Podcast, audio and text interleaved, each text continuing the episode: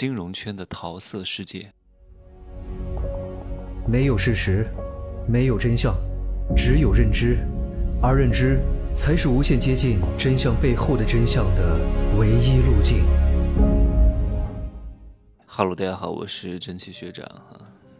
最近金融圈又发生了一个大瓜，就是有一个人实名举报他的对象啊，他的配偶和他的配偶的领导发生了耕地关系，也就是通奸的行为。可是通奸的行为呢，在古代是一个非常严重的罪行，很可能要被沉猪笼啊。但是现在呢，也不是什么太大的问题啊。关键是呢，这其中有一些信息，我觉得非常的搞笑。说他们两个在上班期间呢，跑去看电影，然后在电影院发生了耕地关系。在电影院咋发生耕地关系呀？然后他对象的这个领导居然很变态。还要求这个当事人把他和他的对象发生耕地时候的录音发给他，他要听着这份录音才能达到耕地的高潮。这是什么变态的行为？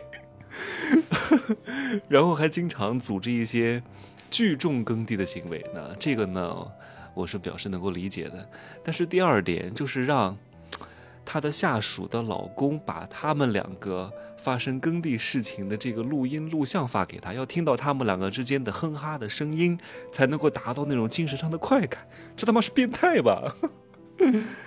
这个事情呢，我想说啥，就是为什么金融行业非常容易发生这种桃色事件？当然，很多行业都容易发生桃色事件，只不过金融行业容易被爆出来。同样的容易被爆出来，也是同样容易发生桃色事件的，就是影视娱乐行业。因为这两个行业都是活在金字塔尖的行业。因为金融行业的利润足够大，是万业之源，非常赚钱。通常来说，一个好的单子很可能涉及到金额就是十亿、五亿、二十亿、一百亿。我就拿十亿来举例，如果提点只有千分之一，是多少钱？十亿的单子，千分之一的提点就是一百万，千分之三就是三百万，利益太大，而利益太大，能够掌握到这些利益的关键节点，而且只掌握在这几个人手里的时候，涉及到一些很多的东西，就没有办法避免，很可能就有人投怀送抱，很可能就有人想出各种各样的招数来搞定这个关键节点的人，所以很多事情都有可能发生。因为这个单子太大了，哪怕就是留出那么一丢丢的小小的碎肉，也够很多人吃上几辈子了。影视娱乐行业也是如此。虽然说影视行业没有金融行业赚钱，但是影视行业能出名，能出名，就能够源源不断的挣到钱。因为影响力在，红气在。你想想看，在影视行业最火爆的那几年，应该是一五年到一八年这三年期间。不仅仅是房地产火，影视行业也非常之火。那个时候，有一些女演员，也就是一个二线的女演员，她拍一个电视剧能够拿到多少万的片酬，你知道吗？七千万，七千万啊！当然，这些钱是不可能全部拿到女演员手中的，因为还有经纪公司要扣一些钱，有可能还存在着阴阳合同。但是她作为一个二线女演员，拍一个电视剧，我就不说。拿到七千万了，我们打个三折怎么样？两千一百万。那我们打个一折怎么样？七百万。七百万他能拿到手上也非常之多了，拍一个电视剧而已。现在你看看，很多二三线的电视剧演员都没有什么戏拍的，无非就是拍一些网剧，拍一些不能够上新的电视剧，不能够播出的电视剧，或者收视率非常低的电视剧，也没啥人看的，片酬很低的，绝对不可能达到这么高。所以这个利润非常之大，也就意味着很多人要为这个利润付出自己的一切。这是我讲的第一点。第二点，为什么像这两个行业当中的各种各样的事件容易出圈？首先是因为这两个行业的人呢，相对来说都比较高端。金融行业的都是北清复交的二幺幺毕业的，通常来说很多也是西装笔挺的，在投行混迹的，什么摩根士丹利的呀，什么安永会计师的呀，等等之类的，看上去非常高大上，精英人设。而精英人设呢，是会受到很多人的嫉妒和不满的。大多数的普罗大众是非常渴望看到这帮有钱、有颜、有背景、高学历的精英阶层跌落神坛。一旦他们出事儿了，传播速度是非常之快的。一旦看到哪个男明星、男偶像，什么劈腿了、出轨了、搞各种各样的事情了，立刻要传播，因为终于看到富二代翻车了。穷人看到富二代翻车，犹如过年。因为他们自己的生活太没有乐子了，渴望看到这些曾经站在神坛上的人跌下来，仿佛是一种盛宴的狂欢，太开心了。哪怕自己的实际的利润没有增加多少，但是精神上的愉悦也能够让他们感觉到快乐无比啊！我举个例子，呃，现在是这两个事情，请问你愿意看哪一个？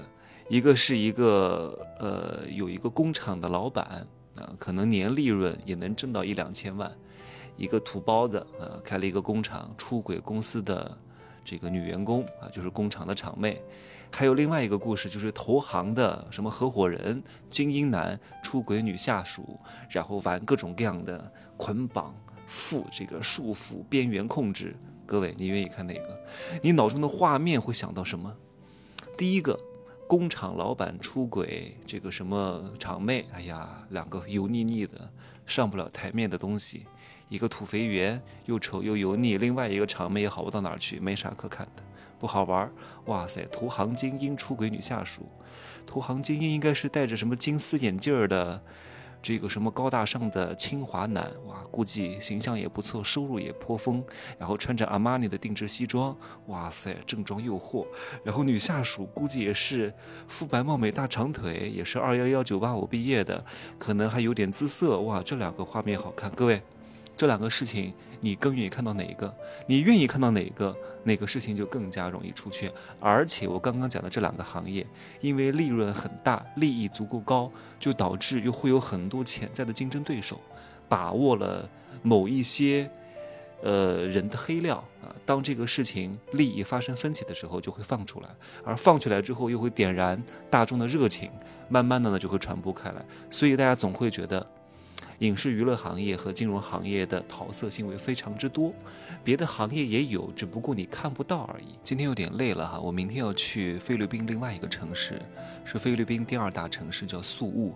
我今天出了两个小时去了一下菲律宾马尼拉的一个公墓，这个公墓是活死人墓，非常震撼，比我去各个国家的墓都让我感觉到非常好玩。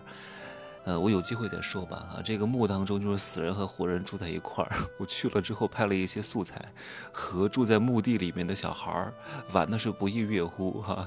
他们特别天真，特别好玩，老是找我要东西，我也没有零食给他们，但是我也不能把钱给他们呀，我也没有零钱，我都是一千块钱当地的货币，给了他们也是害了他们。我下次呢，我也长了经验了，我明天去宿屋的时候呢。书包里面买一些零食，看到这些贫困的、吃不上饭的，给他点吃的东西吧，真不容易啊！这里真的是一个很魔幻的地方。我住的这个地方是富人区哈，一个很好的酒店，My Gallery 叫海军上将什么酒店，是美景阁旗下的精选酒店。然后旁边就是贫民窟啊，真的很穷很穷，还有人住在墓地里，哇塞，真的也没地儿洗澡，也没电，也没水。哎呀，太可怕了！而且你要知道，菲律宾，哎，不，这个不多说了哈。再说，又能再单独讲一期节目了啊。我明天后天看哪一期节目当中来讲一讲这个活死人墓的事情，好吧？记得，呃，听男人的情感刚需哈，这两天更新完会涨价的啊。以后我的所有的大课呢，在未来的几年之内，它都会不定期的更新啊。但是我不保证一年更新几集哈，有一些必要的内容，我觉得要更新的。我就会去更新，好吧？